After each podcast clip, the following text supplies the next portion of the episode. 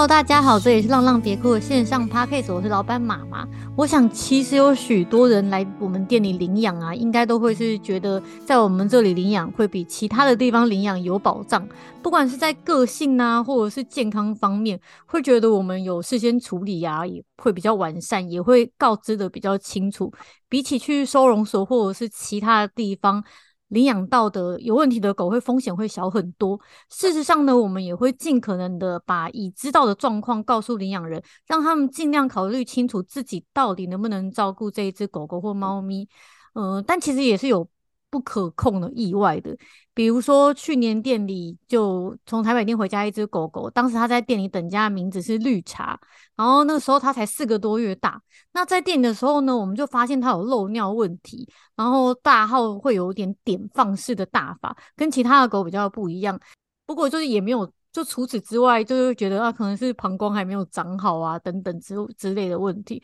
所以在领养申请的时候，我们有特别提醒到，在店里有这些发现。然后呢，呃，可是此次领养人没有退却，而是表示心疼，回去以后再带去检查这样子。不过领养回去没多久以后，领养人传来一个消息，就告诉我们，他带绿茶去检查以后呢，发现其实才仅仅四个多月大的他，竟然有。先天性的心脏病，说老实话，第一时间我们的想法就是啊，他们这个一定要是一定会是退养了，毕竟这是一个蛮严重的问题，要需要需要花时间跟花钱治疗，而且他们家还有一个五岁的小男孩，也正是很调皮又需要照顾的年纪。那而且这个一开始说真的，领养人并不知情，所以我们觉得他即使要退养的话，也不算也不也不会觉得是过分的，因为这真的是一开始没有。没有办法告知的事情，然后但想不到绿茶的家人却很温柔的跟我们说，相遇就是缘分。如果你们没有把他从收容所带出来的话，他也应该早就撑不下去了。接着呢，他们就开始很密集的去查询医疗及保险各方面的资讯。这其实也让我想到很多年前送出去的一只猫，因为那只猫后来有霉菌，然后我们没有告知领养人哦，后来结果领养人。就为了霉菌而退养了这一只猫，其实相较起来，我的这个心情也是会蛮冲击的。一样都是领养人，但是想法真的是大不同。今天我们就邀请到绿茶的妈妈来跟我们分享一下她领养绿茶后的心路历程。好，那你可以先帮我聊一下你之前的养狗经验嘛？而且怎么会有一个还很调皮的五岁小男孩，怎么会想要来领 养一只狗狗？嗯。因为我们之前，呃，我之前养的狗狗是雪纳瑞，就是那种品种犬，然后它从小就是那种个性比较稳定啊，然后很活泼那种，然后就是很撒娇的那种小狗狗。当然，因为他我们养，呃，我们其实也养蛮久，养到他大概十五、十六岁的时候吧，他就是，呃，整个状况都跟他年轻的时候很不一样，就后来发现他是有肾脏衰竭的情况。然后有也有并发其他脑脑炎的症状，所以他到最后期他是眼睛都看不到啦，然后耳朵也听不见，加上他又有点失智的情况，所以他其实每天的生活品质都是很很差的，嗯、对。然后后来他每天的话，就是我们就需要把他打皮下点滴啊，然后。就是每天打两次针，然后让他维持他的生命，然后让他的病情可以控制这样子。嗯嗯。然后他平常的生活就是在家里啊，我们就是呃二十四小时都看着那个摄影机。如果我们不在家的话，然后或是我甚至到后期，我是直接把他带到公司去上班。嗯嗯嗯。就是因为他已经没有办法自己清理他的那个大大小便啊排泄物，对，然后他也会不明的，就是。音就是有那个叫的声音，哭哭叫的声音这样子，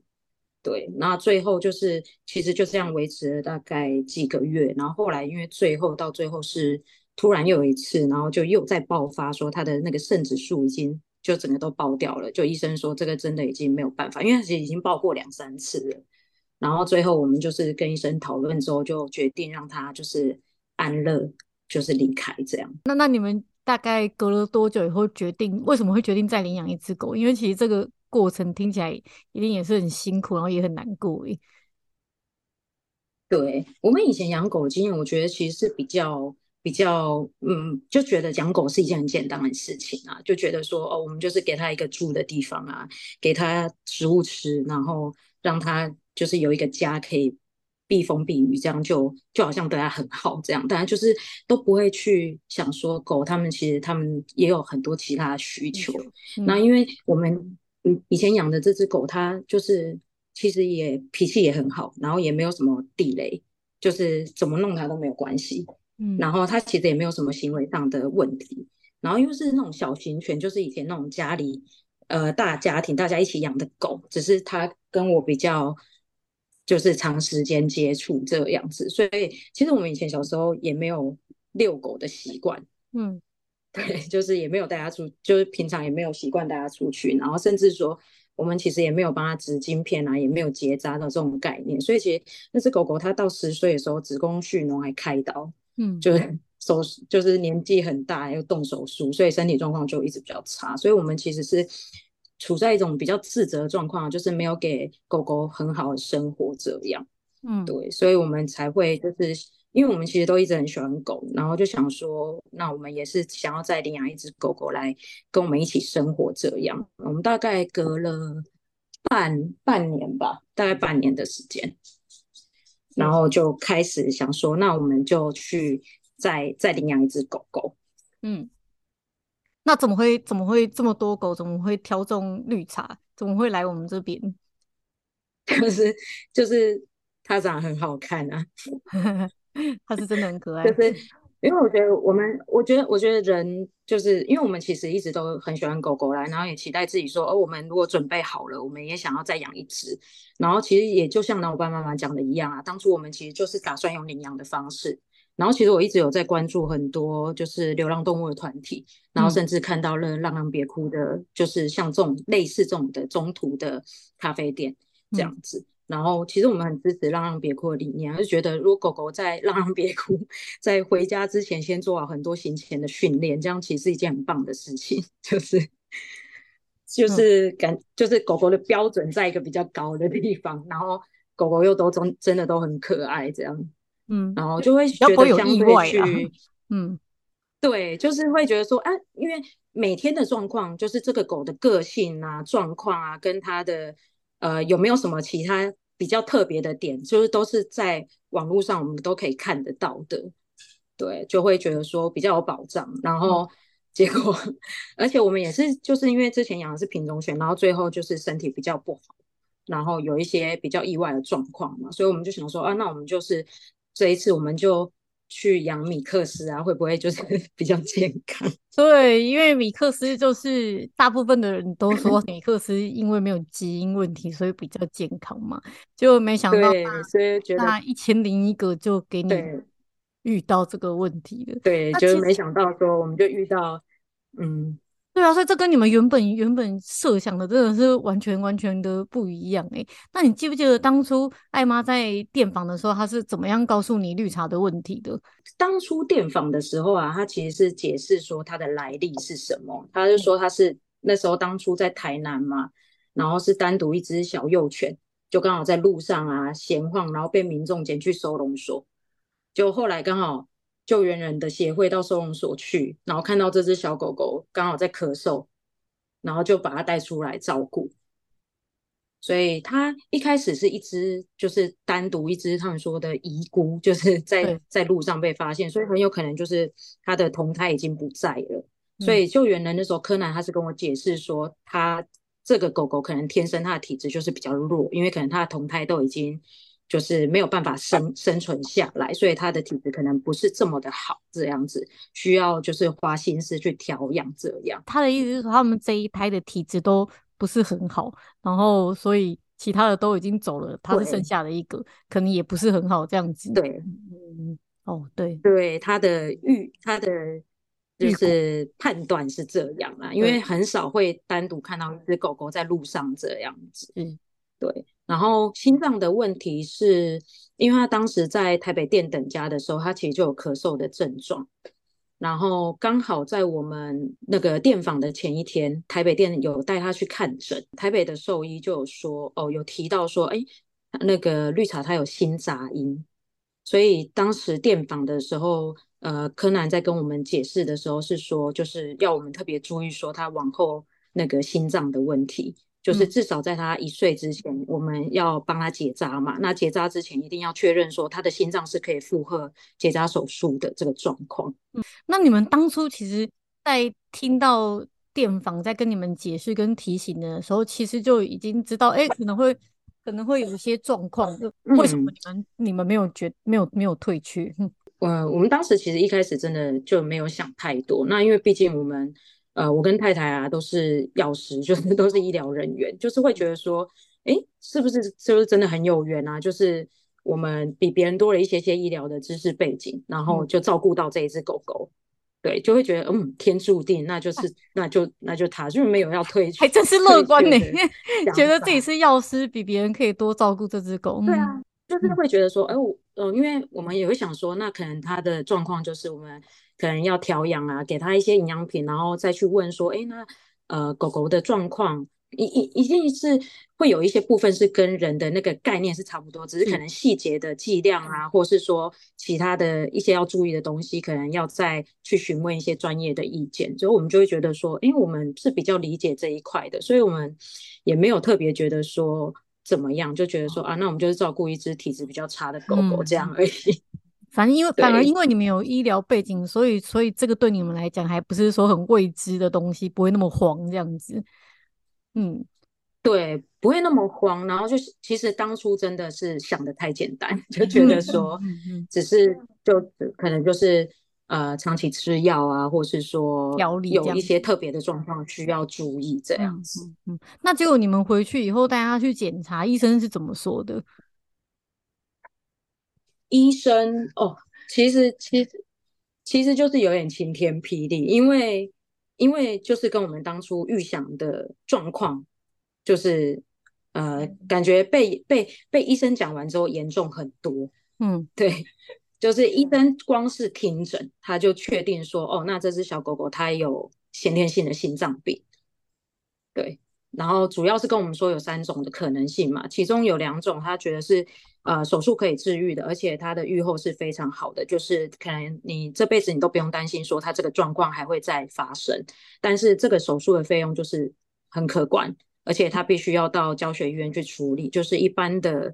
兽医院是没有办法处理这样的大型的手术的。然后很可观是多少？可以透露一下吗？他那时候跟我们说，他直接跟我们讲说，这个去就是大概十五上下。嗯但是这是光是手术的费用，嗯，对。那后续还有一些其他的，比如说前置的呃超音波的费用，跟后续的一些检查的费用，都是要额外的费、嗯、收费这样子。嗯，对。当然我们就听到就觉得说，哇，哦，这一笔钱有点大哦。嗯，嗯对。那其实我们当时听到，然后他说最后一种可能性是没办法用手术处理的，就是他可能这一辈子他就是。他都会有那种心衰竭的风险，对，嗯、那其实这个也是我们最不希望的，因为就不想要，就是他这个是不能被处理的，就好像我们一辈子都要担心说他会出什么状况，然后也不能让他很自由的跑跑跳跳啊，因为我们担心说他的心脏会负荷不了他的他的现在身体状况没办法负荷他这样的活动力，嗯、对，就是如果有心衰竭的问题的话，就例例如说。小狗都会一直跑来跑去啊，它就不能玩的太嗨，或者是怎么样，怕心脏不能负荷，可能就会突然就会挂掉。嗯，是是大概会对，因为它对它的心脏等于就是说比别人还弱，然后力气就是要减少它的做工，嗯、就是不能让它一直在处于一个非常亢奋的状况这样子。嗯，对。然后后来其实确嗯，请说，但但但但它。不，他我记得他在店里的时候还蛮亢奋的耶，所以他那在家里没有没有小狗跟他玩的时候，他是还可以算是冷静下来，就是没有他从他从来都不冷静啊，那是怎么办呢？对，所以我们会一直要就是要让他 calm down 下来，就是不能让他一直处于一个比较亢奋的状况。嗯，而且因为呃，其实我们那时候他。医生只是听诊这样跟我们讲，然后我们就他还是希望我们安排就是超心脏的超音波去做一个确诊，嗯，就是光是心脏超音波的费用就就其实不低，大概一万五上下，对对。然后医生他其实是说啊，如果说是最最不希望的那一种，就是主动脉的狭窄，就是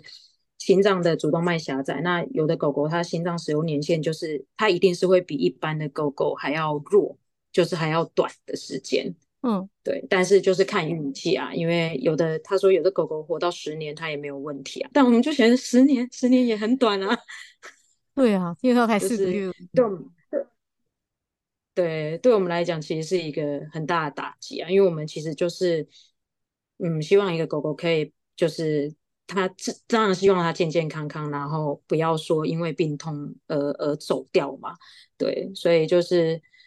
没有想过米克斯会有这样的状况。嗯嗯，确实不多啦，这个真的是，这个真的是蛮蛮少见的，而且这么小就有这个就有这个问题。嗯，对。而且医生也说，米克斯如果说是这样先天性心脏病问题，这个几率真的是蛮低的，呃，请我们去买乐透的那种几率。真的，这这真的，那就是其实因为你们才刚领养他没多久啊，就发现他这个问题，我觉得多数人的处理办法，他是一定会把它退回来的，因为其实就是还没有什么感情基础的状况下嘛。然后我想。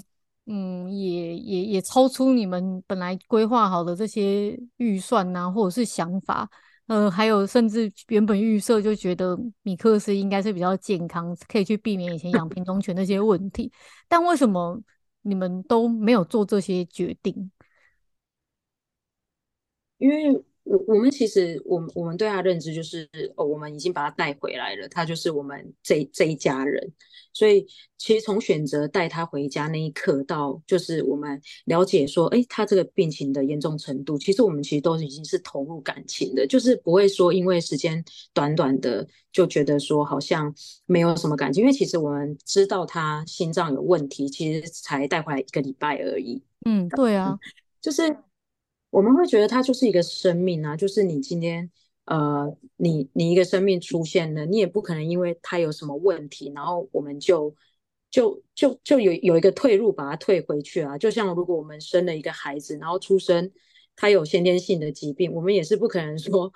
我们就不要了，把它塞回肚子，重新投胎再一个，或是说哦，我们就送给别人养。觉得对我们来讲，嗯、这件事情是是很不合理的啊，就是。你应该是要说，哎，我们现在到底该怎么解决他心脏的问题，而不是说，哦，该怎么把他整整一个狗狗整个生命解决掉。嗯，对，所以对我们来说，我们其实就是把他当我们家人，就是当自己的孩子。就是思考怎么处理这个状况而已啦，没有觉得说要把它退回去。嗯，而且其实因为我们就已经有感情啦，今天如果我们把他退回去，如果说我们把他退回去，他身体状况就会变好，那我们当然是 OK 啊。但是因为你退回去，他身体状况还是一样啊，就没有因为我们把他退回去，这个这件事情就解决了，所以我们就比才没有这种想法啦，就是一直在思考说到底该怎么办而已。对，我觉得这种这种。这种事情哦，真的也是要遇到才知道哦。这真的当遇到呃狗狗出了一个很大的问题的时候，才能测试出领养人到底是把他们当成是家人，还是当成是当成是一个物品呢？真的，这个马上就当成是一个玩赏的陪伴的，就是可替代的。对啊，对啊，但这真的是要遇，就是真的，我觉得就是叫患患难见真情呢，真的要。遇到事情的时候才看得出来，因为在申请书上纸本写的时候，大家可能都可以写得很好听，然后但是真的遇到的时候，发现真的是每个人处理的方式跟想法都真的是完全不一样。但一定要遇到才知道。嗯、那绿茶其实也真的是啊，觉得他好幸运哦，才被领养一个礼拜，然后就发现一个这么重大的疾病，然后就已经一开始就要你们花那么多钱，而且他才还那么小。然后处于一个还很调皮又亢奋的阶段，然后你们又必一直必须去 压抑他，叫他不要那么不要那么那个，一定一直要冷静。其实他也很可怜呐、啊，你们也很辛苦啊，对啊。但是这个是，嗯、而且我们前阵子不是还有遇到一个领养人，就是他退养，因为他被那个、嗯、呃裁员，然后他说还有很多房要付嘛，啊对啊，所以其实我。我也知道你们现在家里也有一个五岁的小男孩，也是要花很多钱，而且 是不是也在去年下旬也买买房子。那为什么你们对于这部分金钱的方面，就是会没有想要去割舍掉他的想法？因为他的花的钱会蛮多的诶、欸。对，其实说实在，这一笔这一笔费用对我们来讲真的是呃意料之外啊。我只能说意料之外，就是它并不是我们规划内，就觉得哦，我们领养一只狗不用不用瞬间拿出这一笔钱来。是是是。但是我觉得就像就像刚刚讲的这个问题，它就是发生，那我们就是需要去解决它，然后我们就是会以一种。现在就是我们遇到问题了，我们要去寻求帮忙，而不是说我们把这个问题直接丢掉不面对。所以，因为他现在就是我们的家人啊，那我们自己家人生病，我们当然就是想办法解决嘛。我们希望他健康平安。其实，如果说，呃，如果我们有钱，有钱可以解决他的状况，就是拿钱出来让他去动手术，可以让他换到他的健康，那其实我们是很愿意去做这件事情的。就是在我们的能力所及的范围，我们就去筹钱嘛。那能力不及的地方，其实我们也想过很多方法。就是好，我们今天钱筹不到怎么办？那我们就是对去借，或是说 看呃他有没有办法靠他的美貌去 找一些一些抖内。就是我我觉得就是心态的问题，就是我们会去找很多方式去。去找到这个赞助嘛，或是这个资助，或是一些资源。所以，我们其实当下我们也也在群组，就是解释了他他现在的状况，跟老板妈妈还有柯南救援人柯南解释说，哎，他现在的状况是这样。其实我们也是会希望寻求一些，比如说经济上或是专业度上的帮助。就是我觉得就是去想办法处理这些问题。嗯、然后我们也问过兽医有没有一些呃。就是动保团体啊，或是一些状况，对针对这种呃领养的动物，或是浪浪帮助浪浪的协会，有没有办法可以帮助一样这样状况的狗狗去度过这样的这样的难关呢、啊？嗯，就是就是要去想办法。结果有想出什么办法吗？啊、因为我知道你们其实本来花费也很大，已经已经很大，新竹房子也非常的贵耶。对啊。还有五岁小孩上学，其实我觉得最后我们可能真的还是要很庆幸啊，就是我们相对是比较幸运的，相对是比较有呃能力的，就是我们还是有一些紧急的备用的经经费可以去调动。嗯嗯嗯，对。嗯嗯，所以还还好，平常也有在做一个金钱的规划，就在这种紧急备用金还是有可以用的。那你们所有的家人都同意这一笔支出吗？因为毕竟真的是才刚领养一个，你原本预预知他应该不现在不会花钱，起码十年内不太会花钱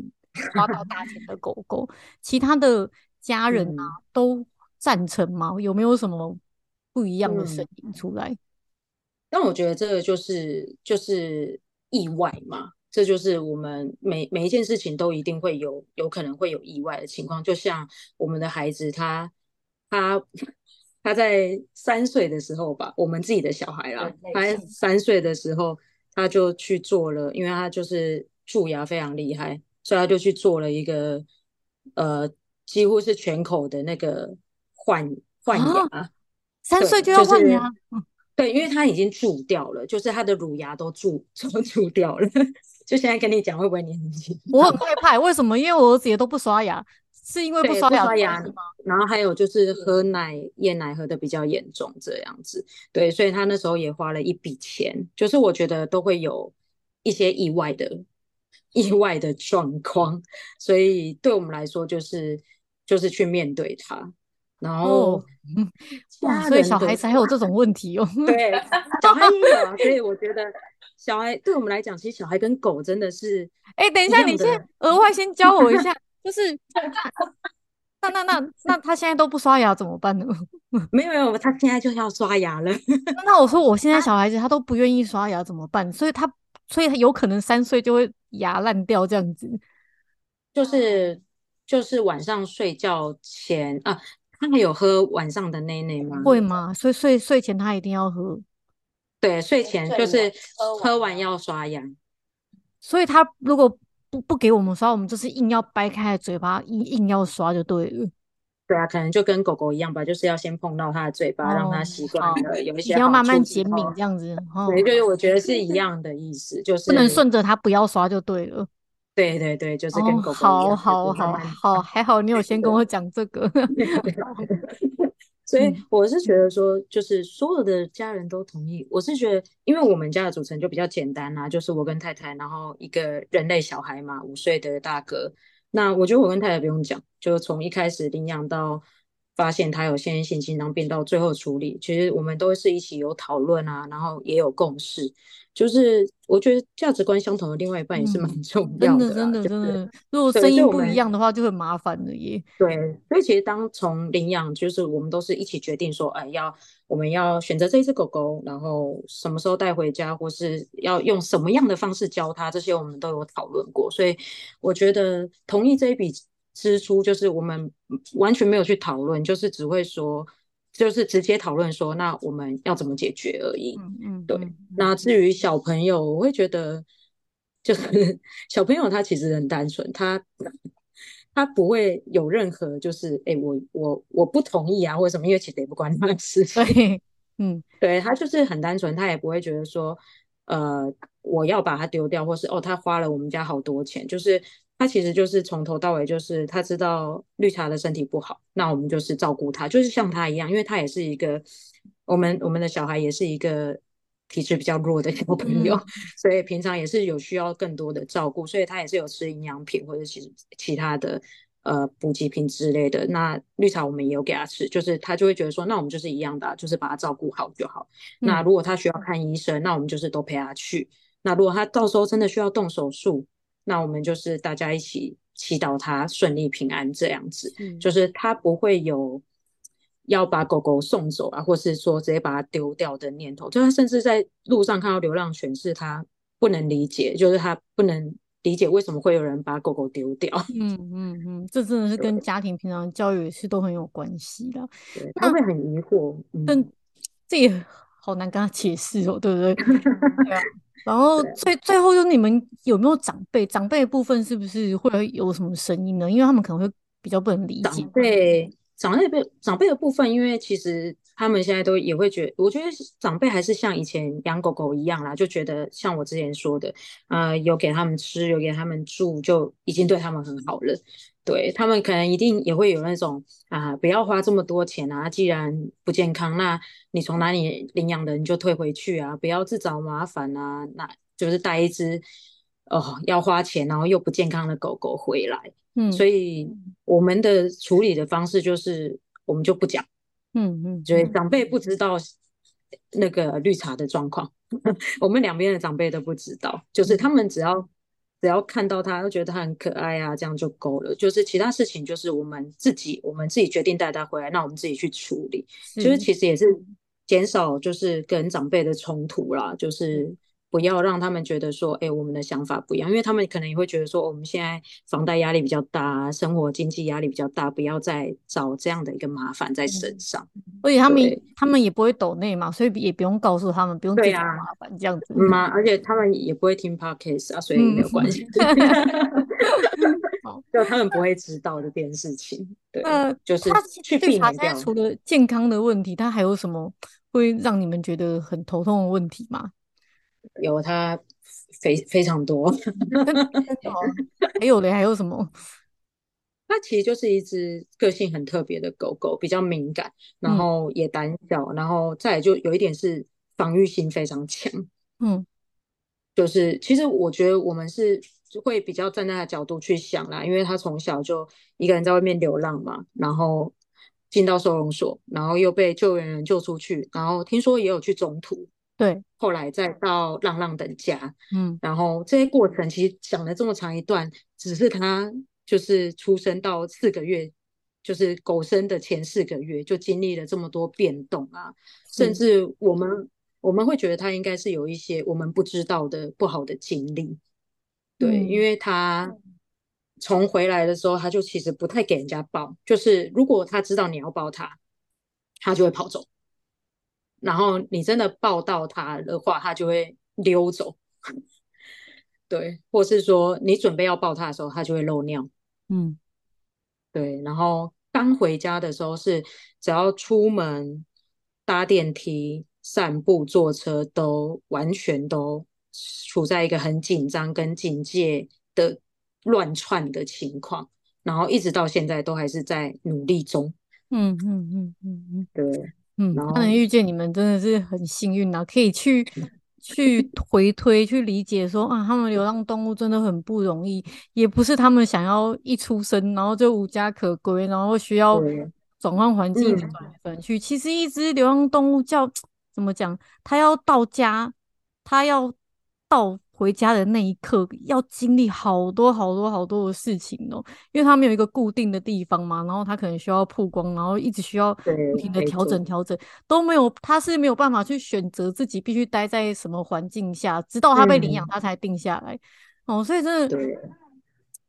这个好，我觉得好，有些人没有办法理解，他会觉得你们就是干嘛，就是把狗让动来动动来动去，让它要移动这么多，可是其实也不是我们想的啊，嗯、流浪动物它就。没没有地方去嘛，他就是不需需要不停的调动，但是这可能也就是造成说他会比较没有安全感等等的问题。对，所以我们其实我们前前天、昨天才找那个行为行为治疗师，应该、嗯、呃兽医师，行为治疗的兽医师来家里看过，嗯、就是确实也是发现很多他的问题，就是。呃，因为兽兽医是觉得说它确实是一只比较呃身体比较敏感，然后对声响也比较敏感的狗狗，所以就是还是要找一些方法去去去处理啦，去解决它这样的问题，因为总是希望它在我们家是安心自在的这样。那那他说的方法是指什么？比如哦，就像因为他。身体非常敏感，我们有发现他在穿脱胸背的时候，他都会非常剧烈抵抗，是抵抗到就是我们我们家人会受伤的那种状况啊，就是他会会抓会抓会咬，就是他不能接受人家去碰他的脖子，或是去拉扯到他的脖子，因为我们脱胸背，我们胸背是直接套头嘛，那要把他从把胸背从脖子。拿下来这个动作，他会非常的激烈跟的抵抗，对，所以解决方法就是他有他有建议我们去买其他就是不用套头的胸背，就是用扣的，有有，有就是我们家狗也是用那个，有的有的狗子打开喜欢，嗯，对，扣子打开它就它就解脱了，它就没有限制，对、有判断它可能以前是曾经被这样子对待过，或是。或是有被抱起来做什么过，所以他比较不能接受被人家抱。嗯，对，对，就是这是一个小小的点。嗯嗯，所以不能套脖子，不过这可以解决。因为我家有一只狗，本来也是这样，我后来去买那个，就是也是脖子可以扣的，它就没这么紧绷。嗯、这个是，是拍拍吗？对啊，它也不，它也不喜欢给人家。刚刚一直在叫的也是它，啊，他也特别不喜欢给人家弄脖子。慢慢的在叫了。请问先生还有说什么其他的问题吗？呃，还有就是因为我们家有小朋友嘛，哦，这个也是很重要，是我们.我们原本原本没有想象到的，就是因为我们家有小朋友，然后他那天来是晚上，然后他看到小朋友跟狗狗相处之后，他觉得说，哎，这个这个活动量对他对狗狗的刺激，对绿茶的刺激太大了。他们两个相处的好吗？有比较好，绿茶喜欢他，有有喜欢小孩吗？还是呃，我们到现在还是搞不懂他到底是喜欢他还是对他有敌意，我们还没有到很确切的明白他的想法。为什么 这么、他的动作？那昨天训训练师看到是怎么解读的？呃，训练师看到只觉得就是两个就是脑袋都还没有长好的生物。嗯，对，就觉得说他们需要一点时间，然后我们家长需要当一个管秩序的人，就是请他们呃该适时的把他们让他们冷静下来，就是双方都要冷静。所以他们会互动，他们会会互一直一直玩一直玩这样子，互互追互跑，然后打来打去，然后有时候绿茶就会咬。哦哦，对，因为像我们家五只动物是完全都没有人要理理我儿子的状态嘛，所以真的吗？因为我们家狗都年纪，狗猫都年纪都比较大，啊、他们都是那种很冷眼看着他，觉得他莫名其妙这样子。但你们家那个其实是算是年纪很近的，他们所以他们其实很有有很多互动这样子。对，对，就是我们才发现说，哦，原来呃这样的互动对于。狗狗来讲，其实刺激是算比较大，因为我之前都会觉得哦，好可怜，然后它平常白天在家也很无聊，所以如果白天我在家的话，我都还是会跟它玩得很疯这样。然后它如果晚上又接受到小孩的刺激，好像呃兽兽医师是觉得说它这样休息的时间会不够，那不够的话，它的情绪就没有办法学习冷静。对，嗯，所以这也是我们比较惊讶的一点，就是我我一直以为哦，它可能。不够累啊，不够 哦，不是哦，我我以为他是不够累，所以没有办法。像他们呢、啊，像他们一群小狗，店里都会一次有四只狗嘛，然后同时间就会有三只小狗，嗯、然后那三只小狗就很像在可能在你们家小孩跟小狗玩的状况一样，只是你们家换成小孩，嗯、他们都会一直玩玩玩玩的很过头啊，然后我们也是一直要每次就要去帮他们喊停，叫他们去休息，因为嗯，他们跟小孩一样，当你。一亢奋过头，或者是小孩不是累了都不去睡觉吗？不去睡觉就会变得很晚。小狗完全对一模一样的，一模一样。所以，我们其实对狗跟对小孩的教育方式是一样的。嗯、是，其实真的在我可我觉得可能在三五岁之前，对狗跟小孩真的观念是很类似，因为他们都脑还没长好啊。对，没错。嗯，所以他们他先有有有把你儿子咬伤，或是咬伤你们家的人的行为吗？啊，他他他从一开始回来，他是只咬儿子，只咬儿子，只咬儿子，所以我们搞不清楚他到底是不喜欢他，还是还是很想要跟他互动。然后最近开始会咬全部的人，会咬全部的人，他是会咬全部人，他是认真要打动那种，还是只是不控不会控制力道那种？不会控制力道，但是真的很。痛，就不会控制力道那种，因为它也越来越大只了，就是它真的是跟刚刚带回来小小狗不太一样的感觉了，所以它其实现在咬是真的，训练师是有说它啃咬的那个，呃，兽医师啊说它啃咬的这个状况还是持续比较明显，所以要控制它，嗯、也要教它说怎么样才是比较正确跟人类互动的方式。他现在。差不多应该是七个多月大，对不对？没，他现在六个多月。理论上，他们这个也马上要进入青少年时期。训练师应该要跟你讲，他是马上会进入一个很难搞的那个恐惧期啊、敏感期。所以你们这时候请训练师是很好，如果能妥善的帮他正确引导度过的话，他以后会变得个性好很多的。嗯、这个时候请师训练师是很好的。对，她是十五岁的青少女。嗯，昨天是这么说。没有没有没有弄好的话，她就叛逆就歪掉了；有弄好的话，就可以堂堂正正的成为一个好好的人。对，像像像我们最之前送养一只乐多啊，他们家的那个也是，嗯、之前也是哇，那个那一阵子他突然。妈妈突然讲他好多问题哦，咬人呐、啊，然后暴冲啊，很胆小啊什么的，也是那个敏感情。他们也是赶快在那时候取训练师，然后家人就是也像很有耐心的就带他度过。哇，他现在就变得很乖，所以你们可以有点信心。现在请训练师是一个很正确的时机。那最后我想要问问你们有没有什么话想要跟其他的领养人说？就在你们经历了这么多嗯意外以后。嗯，我我觉得我们常常听到很多人啊，他会说自己很爱动物，但我觉得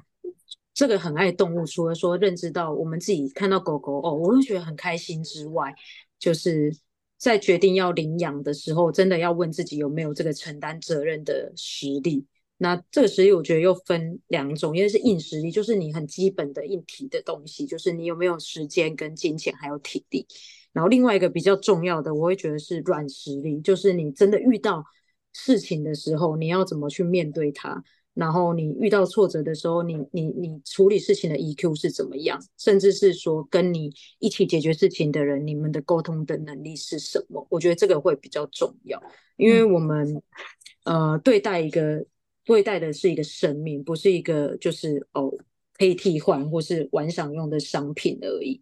对，因为其实像我们遇到的这个问题啊，就是其实我觉得是一个很现实金钱上的考量，就是但是它牵涉的范围就又太广，所以我们其实会一直开家庭会议去讨论说，呃，到底要怎么处理这件事。那其实，在讨论的过程中，我跟太太还是有一些争执啦，就是这个争执其实并不是说，呃，我们要要把它送回去，或者不把它送回去，而是说从很小的一个点，就是这个。我们要去筹钱，但是这个钱到底要从哪里来？这件事情我们都可以，我们都可以有争执、有有吵架的情况。对，当然我觉得好在最后我们还是可以一起去处理这件事情。然后，所以我觉得有一个就是全家人的想法一致是一件很重要的事情。嗯，对。然后我我们想表达的是说，如果说你决定要照顾一个新的生命，就真的要。认知到会面对很多问题，就像如果我们决定要还再迎接一个新的生命，无论是人类或是或是狗狗，我觉得都是要呃承担承担问题的责任。像他呃绿茶，他还是有很多的行为问题，就是都是一些小小小小小小的问题。可是我觉得这些小小的问题，它一直持续或是一直没有改善，你就会觉得它是一个大的问题。嗯。就就其实他的问题非常多，像他漏尿的问题，其实一直是持续到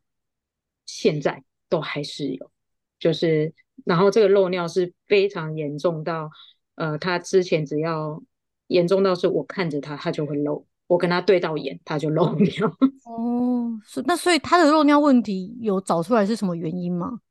呃，兽医就说就是就是还没长好啊，就是给他一些时间。哦嗯嗯，就是他还不懂得去怎么控制那块肌肉嘛，他就是比较紧张，嗯、对。然后我觉得就是他的一些行为问题，我们就是遇到了就想办法处理，遇到想办法处理。就他像狂漏尿，我们就是查，就有有客人来家里，他就是漏一整个客厅，就是绕圈的漏，嗯、就是他太兴奋，他就跑边跑边漏这样子。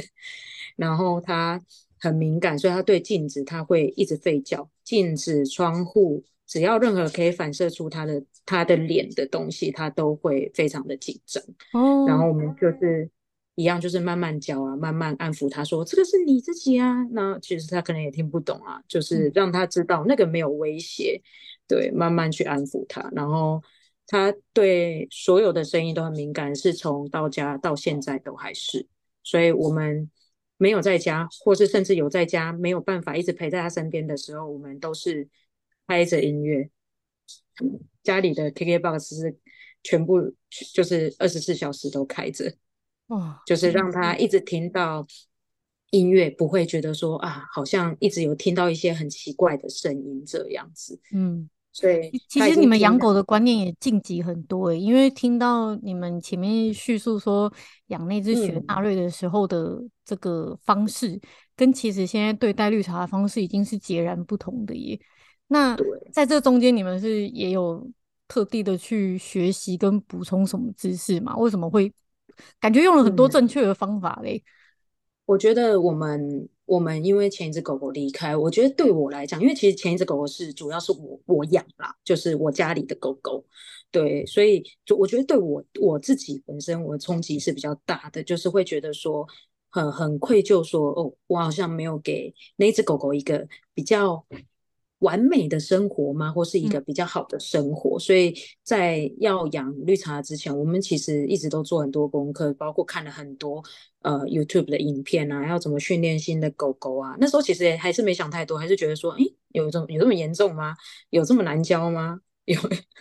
就是，但是真的养了绿茶之后，觉得嗯，确实真的是需要很多专业的东西，像我们。我也是想跟大家讲说，真的是要相信很多他们研究出来的呃一些专业的事实。像我们会请呃行为训练师，我们也是以这样的想法，就是有很多事情是我们不了解，我们不能一直用我们原本养狗狗的心态跟方式在做事情。对，对，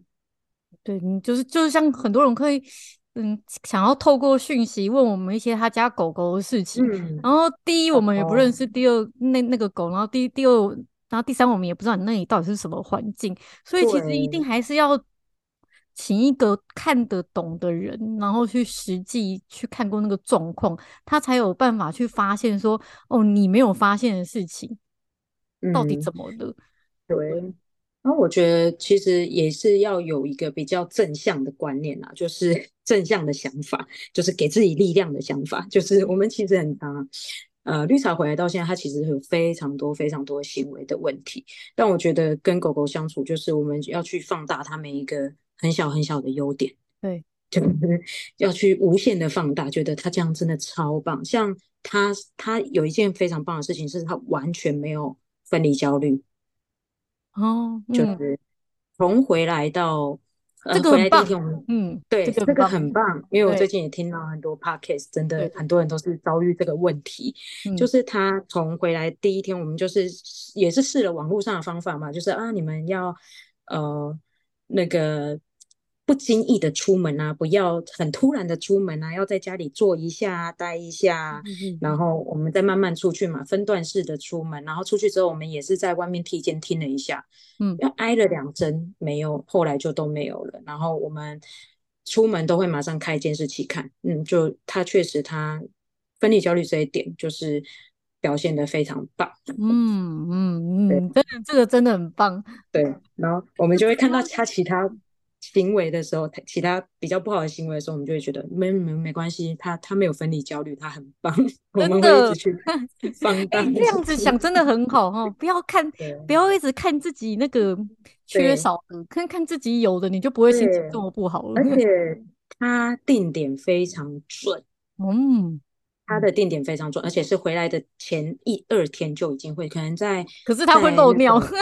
对，可是他会漏 尿，就是除了漏尿之外的尿尿，他都是在尿布垫上，就非常非常，嗯、而且是连出门玩，他就是认尿布垫，他也不会，对，就是非常的准确，是很棒的一件事情。嗯对，我们都一直无限放大他这个优点，嗯，然后有时候转头看他，就想说，嗯，他长得那么可爱，那那就算了吧，就就会觉得，而且他超适合穿衣服，你们给他穿什么衣服，他都看起来好好看哦。对，但是因为他身体有点太长，所以他衣服非常不好买，因为他很瘦，他我们不太确定是不是他真的体质啊，吸收比较没有那么好，就是他他真的。呃，每个医生看过他之后都说他太瘦了，哦、要再要再胖一点点，所以我们最近一直极力在喂食他 增肥这样子。对，然后他又又又挑食，所以他就是很多行为问题。嗯嗯，真的辛苦你们嘞。那最后你还有没有什么想说的话？嗯，最后的话，我觉得，呃，浪浪别哭是一个很好的平台啊，就是提供这些浪浪啊曝光让。就是被被别人看见，然后有得到幸福的机会，可以回到家里。但我觉得在领养申请的时候啊，其实那时候领养申请我也是像我自己，我自己是写了一整天那个申请书好几页那个。对，我觉得就是在在回答这个答案的时候，就是。真的要再反问自己一次，说：“哎，你是不是真心觉得这样你做得到？”因为其实我觉得我在写的过程当中，我也是一直在审视自己的心态，就觉得说：“哦，那如果真的有发生这样的状况，我是不是能接受？或是我写的呃这样的解决方式，是不是我真的会去做，或是我真的做得到？而不是说我只是为了说我现在看到它非常可爱，然后很想要把它赶快带回家，所以我写了这个答案。对，那、嗯、我觉得就是呃。”准备好，准备好说哦，我要迎接这个生命来到家里跟你一起生活，那真的是没有理由可以放弃。嗯、就是如果我们有想得到说哦，我我有可能什么状况我会放弃它，那我觉得那就表示你还没准备好，我就会觉得呃，我们不要去做这件事情，我们不要去让一只狗狗这样子又又颠沛流离，就是又到下一个地方去。对，所以。这就是我想跟大家，就是就是应该是说跟其他领养人讲的话吧，就是真的不会有一只一百分的完美狗狗出现。但是我觉得，如果说我们把这些责任担起来，或是去看一些它一些不完美的地方，然后又去放大它的一些些优点，就是真的会觉得，就是有一只狗狗陪伴你是一件很棒的事情。嗯，你们的想法真的。非常的正向，而且我又觉得超超级能同理别人。虽然说你们对着养一只米克斯，抱着满满的期待，但是遇到事情的时候 也马上完全放下去应变这个问题，而且也非常的同理，就是比如说，比如说我们的处境啊，嗯、然后狗狗的处境啊等等的，对，然后也很知道就是不要看自己没有的，然后去看他有的，你这样子就会开心很多。也希望，嗯、而且我觉得，甚至 是听到你呃看到很多题目啊，你也没有觉得很烦，而是很认真的去理解我们为什么有这个动作，想要大家做，想要大家去好好的做这件事情，真的是超级同理跟能体谅别人的人，嗯、我真的很也非常幸运啊！绿茶是遇到像你们这样子的家庭，要不然他从小天生体质就这么弱，如果又又遇到一个没有办法理解他的人的话，那。他真的会很可怜，就是他如果退养回来这边，一定也是没有办法得到太完善的照顾。那今天真的很谢谢你们跟我分享这么多故事，嗯、也希望你们的这些想法能能给其他可能嗯正在一些困境啊，或者是还没想清楚的人更多好的思考方向。今天谢谢你们喽，谢谢，不会，谢谢，拜拜，拜拜，拜。